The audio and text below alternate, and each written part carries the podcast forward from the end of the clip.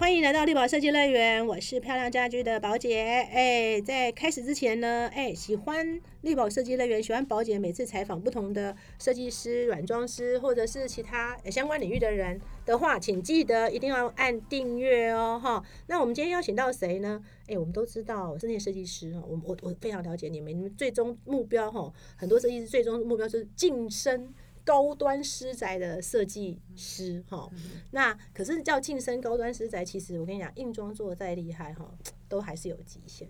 嗯，最终软装还是很重要的哈。所以呢，而且软装之中呢，最难的其实叫成色哈，成色就是非常困，成色也是不是摆拍哈，大家这误会了哈。所以宝姐今天邀请到这一位呢，哎，在软装界非常有名，然后他自己甚至也开课哈，他就是。呃，木木橙色创办人 Tiffany 黄文山，文山跟大家问好。大家好，我是木木橙色的 Tiffany。因为这次会邀请到那个木木橙色创办人 Tiffany 黄文山来帮我们上课哈，因为我们这次开了一个课，那橙色只是其中一部分，那最重要的是我们有一个实作哦，好，这个是我们最重要的部分哦。那我们就来聊聊说，哎，为什么你会投入软装呢？嘿，因为其实这个是有趣的哦，因为你知道台湾软装是这几年才发生的嘛哈，以前那个软装是。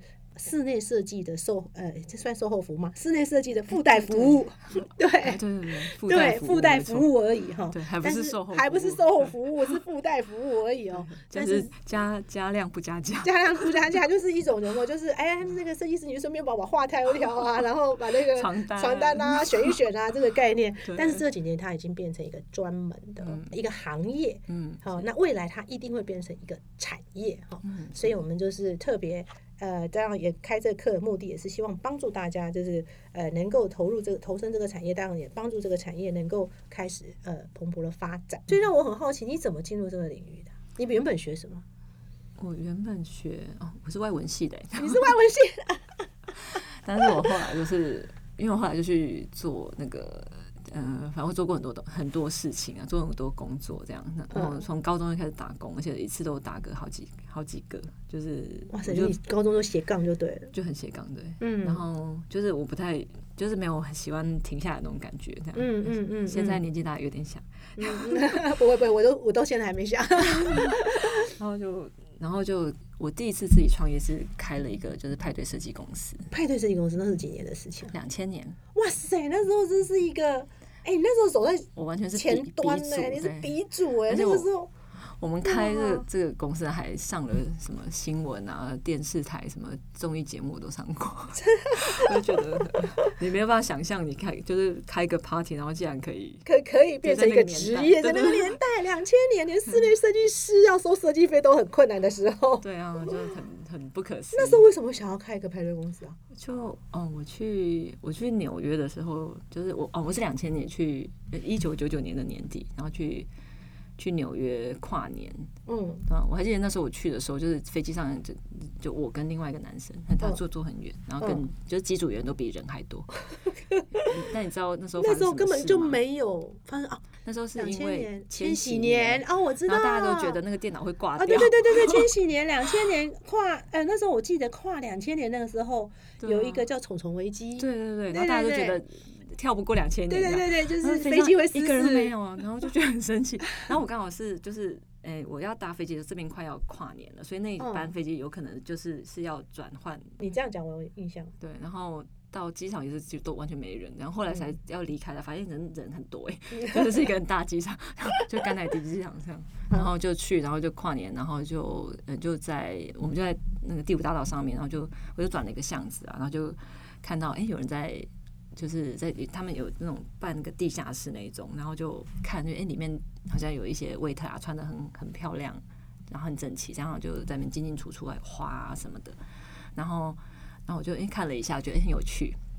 一看就是好像 party 正要开始这样子，然后他们在准备这样，然后我就再往前看走一点点，然后发现哎，他们就一个大的卡车，上面就写 party rental 这样，然后就觉得哎，好玩，这是个职业，然后 然后就觉得很有趣。那那时候我还在教英文，然后我就回来之后就嗯就很想做这件事情，就从朋友开始就办一些主题派对这样。那我们的主题派对超好玩的，就是以前的那个邀请卡什么都做的很精致，这样，然后就玩的很开心。然后越玩越大，就觉得就很想说，想要真的来做这件事情，然后就帮一个酒吧，然后帮一个酒吧办开幕这样，然后就那次就那个时候还是比较偏派对这样子，还没有到真正软装吗？那就是派对设计啊，就是还是派对设计。那时候派对，我很好奇，生意好吗？那时候很很不错。然后我们就是因为生意太好了，我才就是很想。我我们就一直接接到越接越大，就接到那种比较像什么台中爵士音乐节啊那些，我们都有接过。哇，你真的是真的是鼻祖，真的。然后对对，然后就是因为要跟呃那些工人沟通，我发现我好像必须要再更。就是像画舞台什么那些，我就觉得好像必须要进修才去念室内设计这样。哦，所以其实你是从派对开始 做起，那时候其实也还没到软装，对。但是派派对就很多，已经有开始布置了，对，只能说布置，但是还没有都是，对，就是一个布置嘛哈，但是还不算到真的所谓我们讲到真的软装天地地这种概念，就是一个派对嘛哈。对。然后，所以那时候。你就是因为开到一个程度，发现哎哎，连舞台都要画，所以就去念室内设计。对啊，就觉得好像必须要有图，比较那个精准的图，跟跟那些工人沟通这样。哦，好有趣哦！那你念完室内设计，又怎么又走到软装？那你应该走到室内设计啊。就一念完就想说，我不要做这个。一念完室内设计，发现不要做室内设计。因为环境我真的超不喜欢的。哦，因为因为我台语又很破，就就觉得就在工地都被欺负，就不要做。就不做。那可是那个时候台湾软装也还没有很成熟啊，完全没有这种。那怎么办？那你怎那你怎么开始的？然后就我就呃，我后来是先进一个展览公司。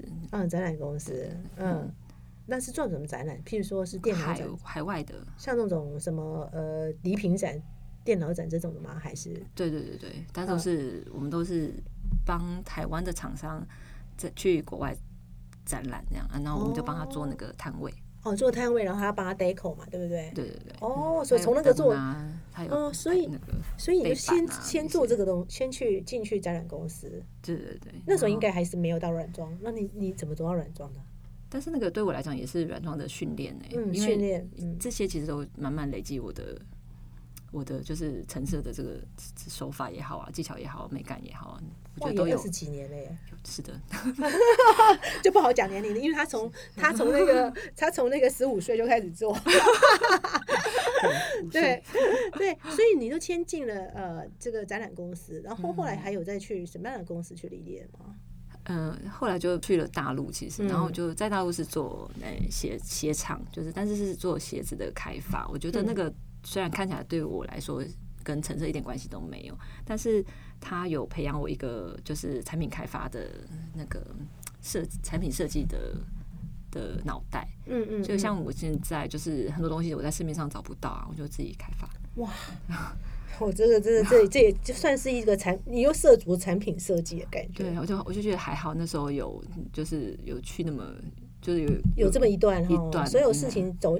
走过必留痕迹，真的耶！哎，我自己有这种感觉。对啊，我就觉得好像那时候做就觉得觉得很痛苦，然后就觉得奇怪，我怎么在这里？但是现在回想，就哎，好像有那么一段跟工厂工作的那个，我现在才知道说，哎，我不是画好看而已，人家生产不出来，或者是你画好看，然后生产成本很高，就是我比较不会有这个设计师。你有那个概念，而且你现在很多东西你自己如果真的找不到，你就自己设计了，就自己做的。哇，好厉害哦！然后后来你又你好像又去了一个家私公司，是不是？呃，哦，结果我从大陆回来之后，就是我就休息了半年。嗯，然后我想，好，这次我一定要做我一定非常非常想要做的事情。然后那时候是软装吗？还是你有定义它软装吗？不不知道，因为完全就是呃，对我来讲好像不是这个产业的，就是我觉得完全是要还是没有这个定义，没有那个概念。嗯，然后那时候我想我很喜欢家具，我就回来找一个什么设计家具的或者家具产业的这样。那我就定了几几个那个那个什么目标，第一，对对对，第一志愿这样，我就自己知道的第一志愿，就是打电话给我的是一家公司，然后那 那公司听起来就很像，不知道是像杂货店还是像，就是还是它真的很高级，就是那个名字就听起来就是呃不太确定这样。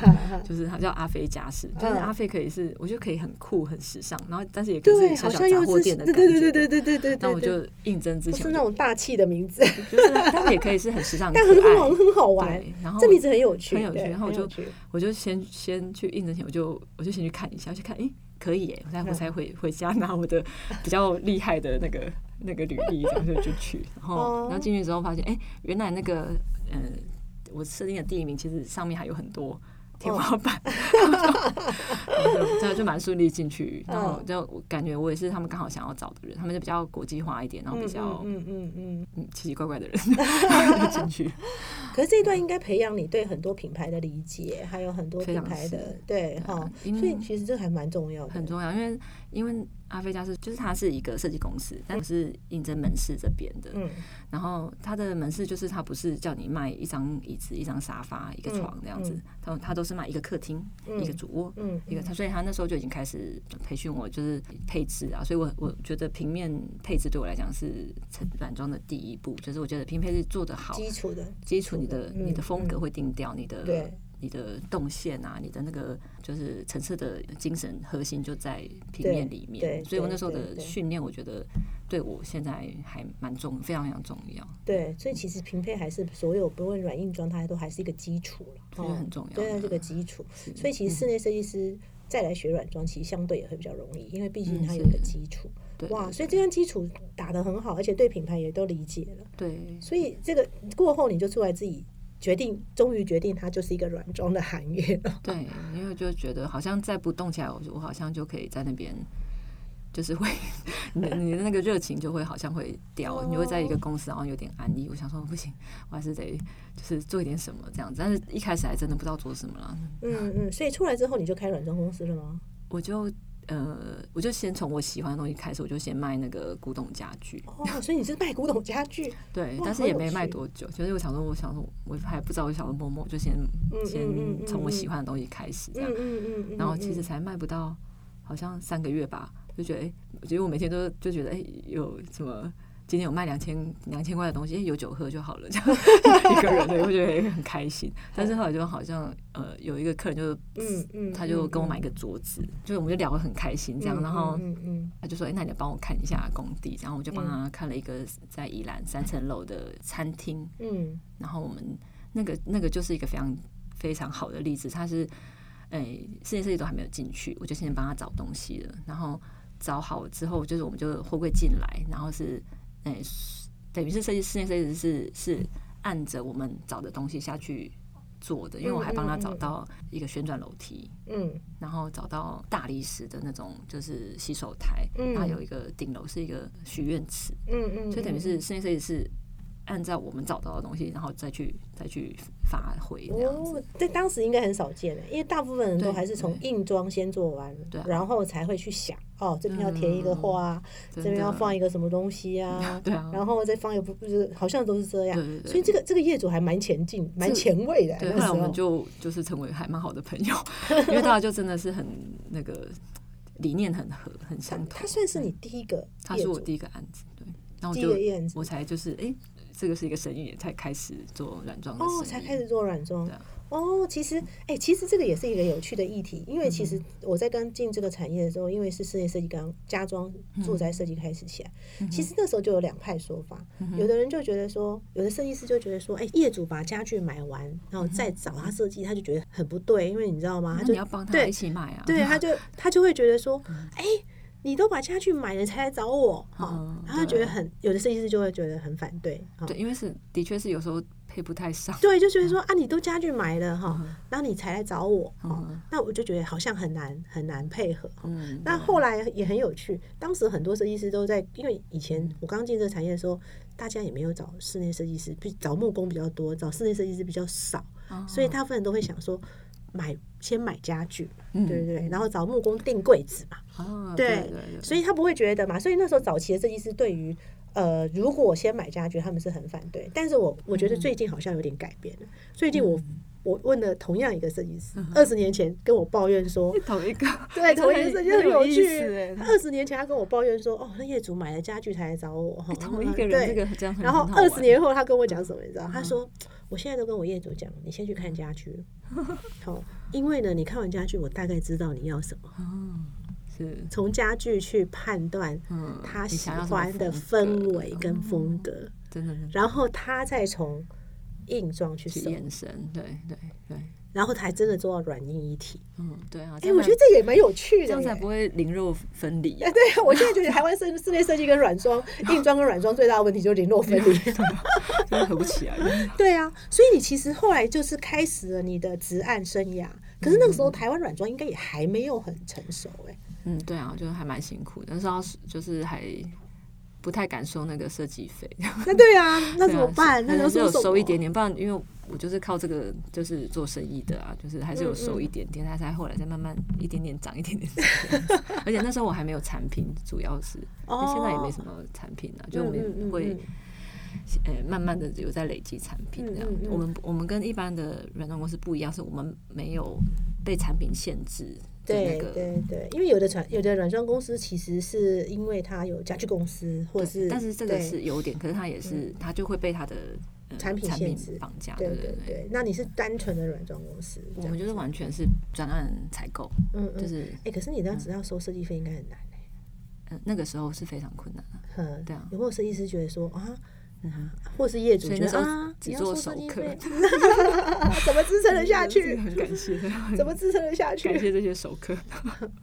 所以你那时候其实就开始做，那时候几年啦？那时候，已经是八八年前的事哎、哎，九八年那时候台湾还是没有软装的概念，没有啊，就是完全还没有。台湾软装概念应该是到一七一八之后的事情了，对。可能是因为我我在阿飞的时候，我我就已经有在做，就是我我们阿飞的软装，它也它也是那种拎包入住的鼻祖，它的案子是完整性是非常非常高的，就是业主把包包拎进去就好了。对，对可能旧的太旧的衣服也不要进来，就是它完全是很前期的那个拎包入住的概念这样所以它嗯他给我的影响其实也蛮大的，嗯对然后一开始我没有没有产品嘛，我我还是都是配他的东西，那你什么时候把这些东西转换成一个可教学的东西啊？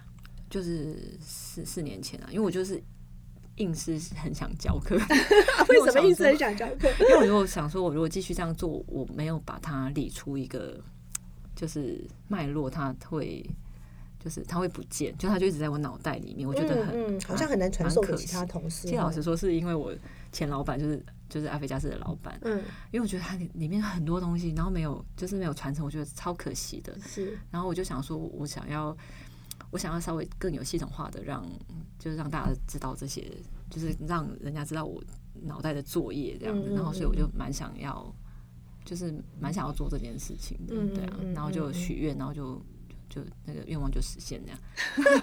讲的很简单，其实那个 那个过程，我相信你整理起来应该花了很大的功夫哈。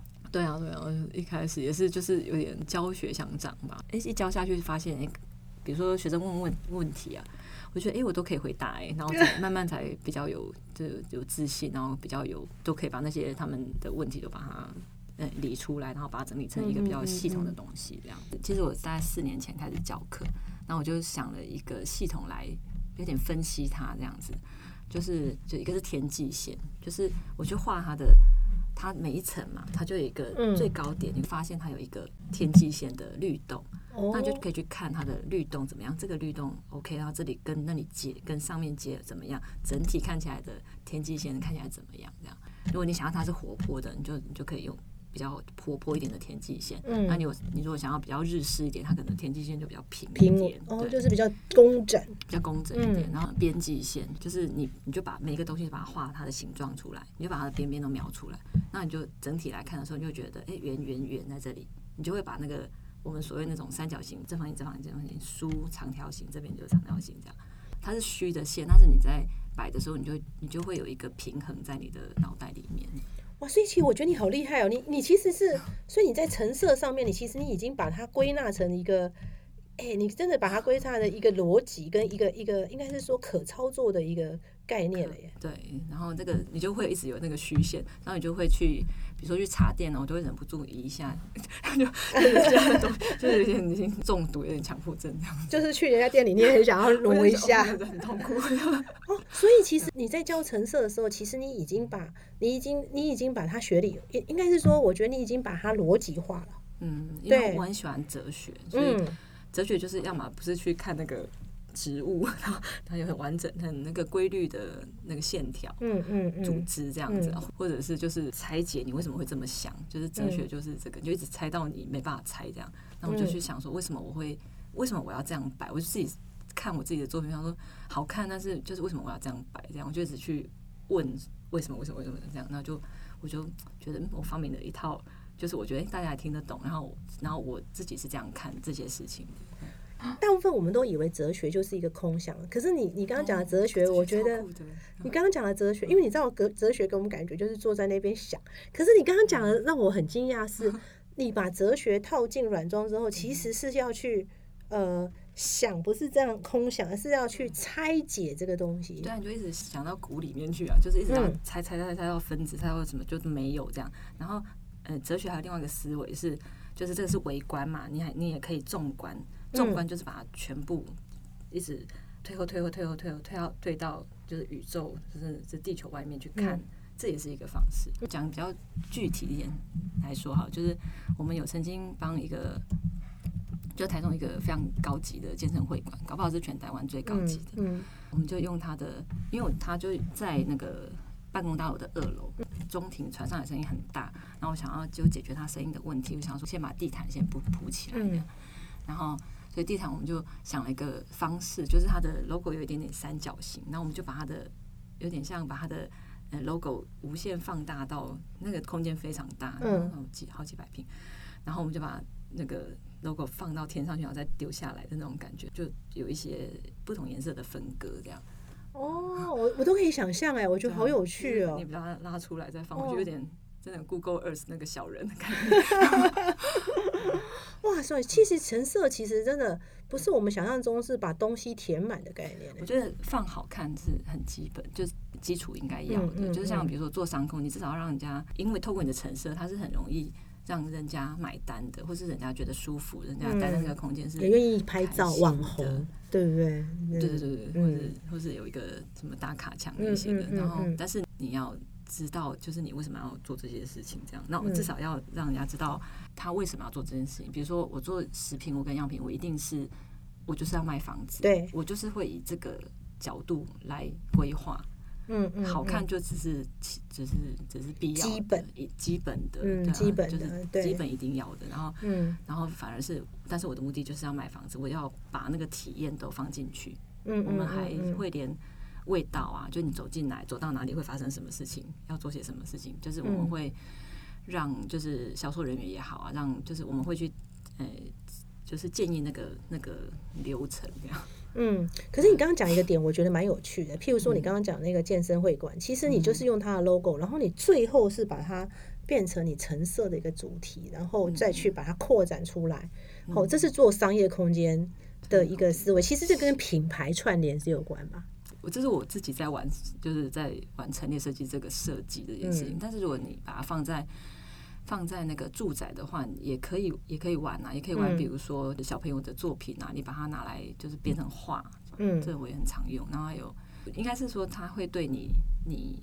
诶、不管是商空也好，或者住宅也好，是那是对你有意义的东西，不是我就是随便就是淘宝买一买，然后就放在你家这样子。虽然也不难看啊，当然嗯对啊，嗯但是就是那个意义的程度，同样花同样的钱，我就觉得好像这个比较有意义，就对你来讲比较有意义。对我，我认为软软装这个领域跟硬装最大的不同，我刚刚讲了哈，就除了说它很难逻辑化，嗯，哦以外哈，但我觉得你很厉害，你现在把它逻辑化，所以这次我特别找这个木木橙色哈，就是 Tiffany 来教课的原因也是这样，因为我一直觉得软装哈要把它。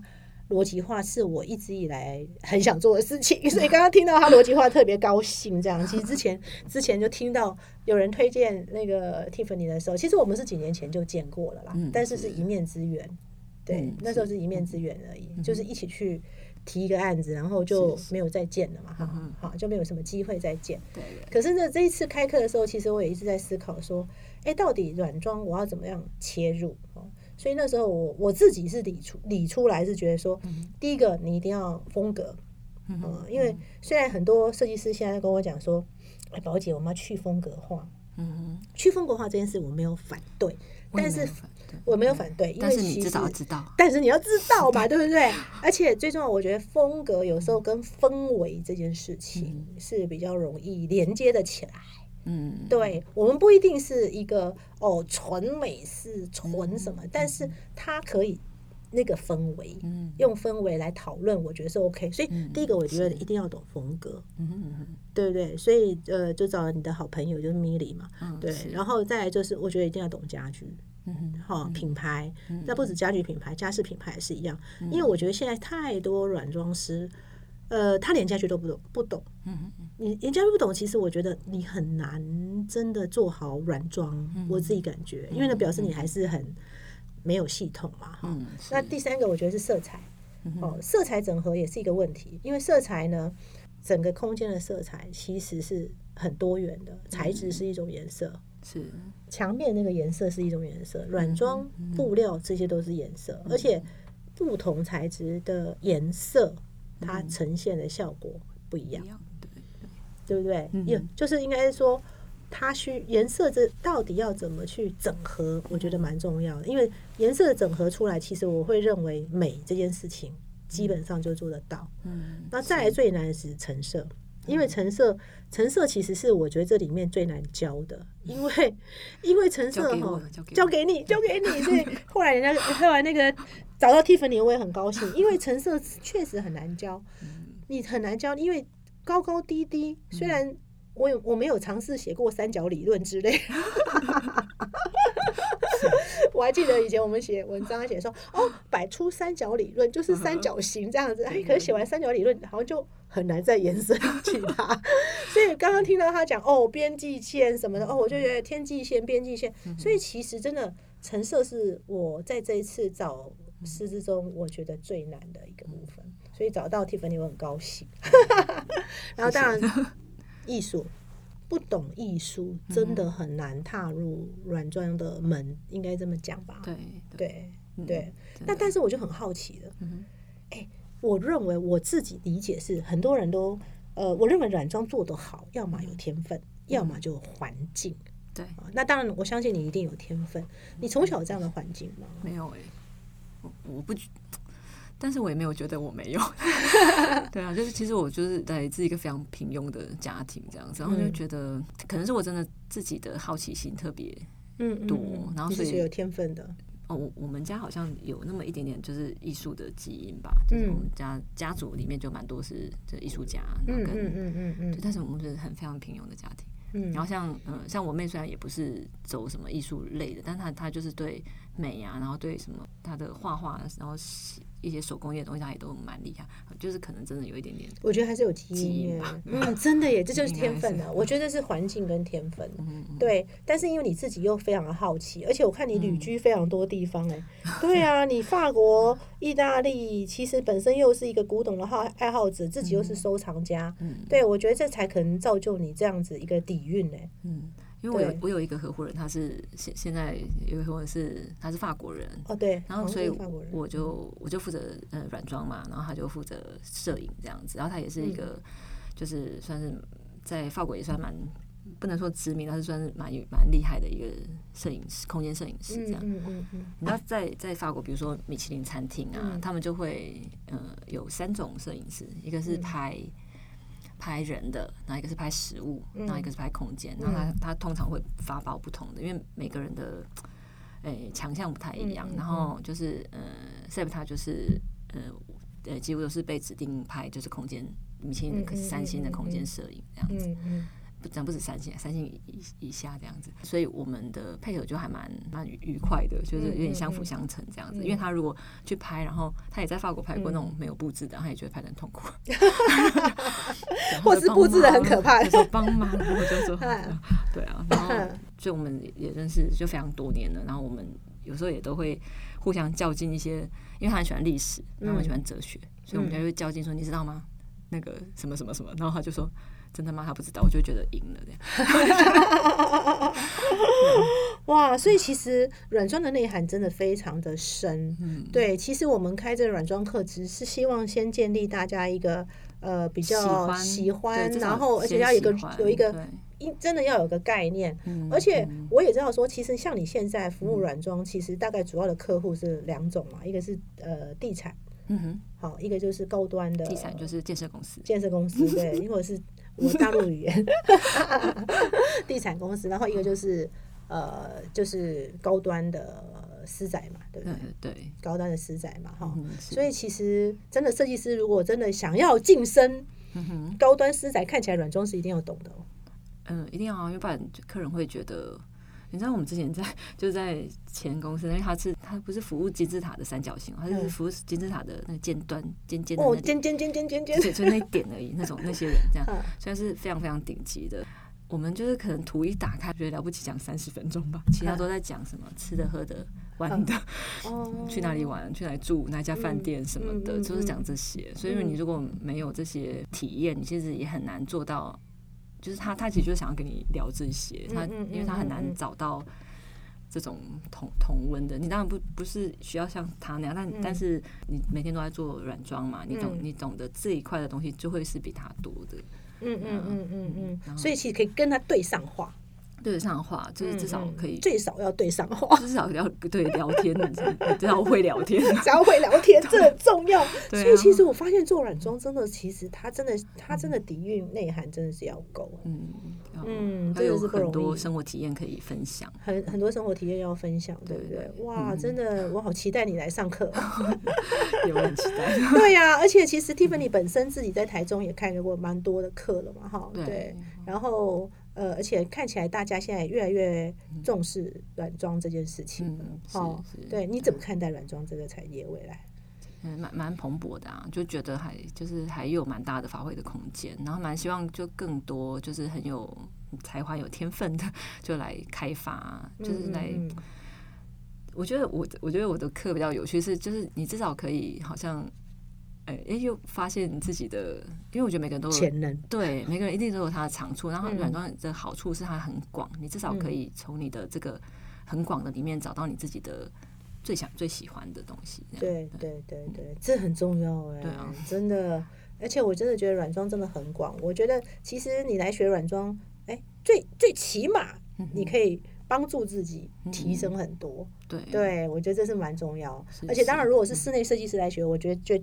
绝对是最加分的，因为对他们来讲是是怎么讲，就是一个探索，对对对对，而且他们以后做设计会更有软硬管软硬合一的概念。哎，我觉得生活会更好哎，就生活会过得更生活品质啊，然后就是你知道你自己喜欢什么，你的。就是生活的意义好像不太一样。哎，我也觉得，对啊。其实我们都知道，室内设计师虽然 虽然把大家空空间装潢的很美，但其实很多人都在赶图。对啊，就觉得 都在跑工地。对啊，就你的品质反而都没有顾到，就觉得反正虽然说可能你搞不好可以就是重新问一下自己的，就是检视一下自己的生活方式是不是也是一样的，就是在美学里面这样。对啊，那你可不可以稍稍透露，我们这次来跟我们上课，你会教什么呢？就。那个 lesson one 需要的东西，就是比如说怎么样摆才好看，就是当然当然就是我们至少要把怎么摆好看这件事情把它处理好。对对对，就是诶，我们会教你天际线啊跟边际线怎么看，嗯，然后可能就是有很多是什么微观，你要怎么样去用微观的方式跟比较纵观的方式，一直把一直把你的线拉拉拉到拉到最外层的时候，你你去看整体的那个陈列设计，呃，要怎么样看出一个系统这样子。嗯，主要是这个，对，这其实很重要的哈。怎么把画面弄好？怎么把画面弄好，真的很重要。这这个对对那个这个设计师更重要哦。那个不是让你提供摆拍，其实是帮助你帮助你业主提升啊，应该这样讲，或者是跟你对业主能够对上话，对上话，对对上话很重要，很重要。而且你这样子可以接到的。的课程真的就是又会拉，会拉高，拉高一个层所以是是要晋升高端师仔，一定要来学软装。对啊，这真的是非常重要的一堂课哈。对我们今天非常谢谢木木橙色创办人 Tiffany。黄文山来上我们力宝设计乐园。那我也非常期待他的开课，因为其实呢，哎，宝姐开课最棒就是可以跟课，偷偷学。对，非常期待那个这堂课。然后，因为他刚刚讲的内容已经让我非常的那个心动了，你知道吗？像宝姐这这个报道二十年来，大概都最 印象最深都是三角理论。我终于可以突破三角理论，还是很好用的。但是我们就可以把它再极大化一点，是，谢谢。那欢迎大家，如果呃对这堂课有兴趣的，哎，赶快来报名哦，这个是非常重要，来上课。好，提升你自己，然后晋升高端的私宅呃设计。那当然，最重要，我们这一次还有一个很重要、很重要，我一定要强调是，我们最后还有个实作嘛，哈。嗯，是。那 Tiffany 还有其他的讲师哈，包含王玉玲，然后玉玲姐，还有那个呃 Milly，还有那个陈卓云陈老师。那我们到最后呢，会有一个实作。然后就是叫请大家先做一个实作，然后我们最后做点评，也也指指大家的问题点在哪里哈。这个就非常对实用，非常实用哈，期待大家来报名哦。谢谢 Tiffany，谢谢，谢谢宝姐。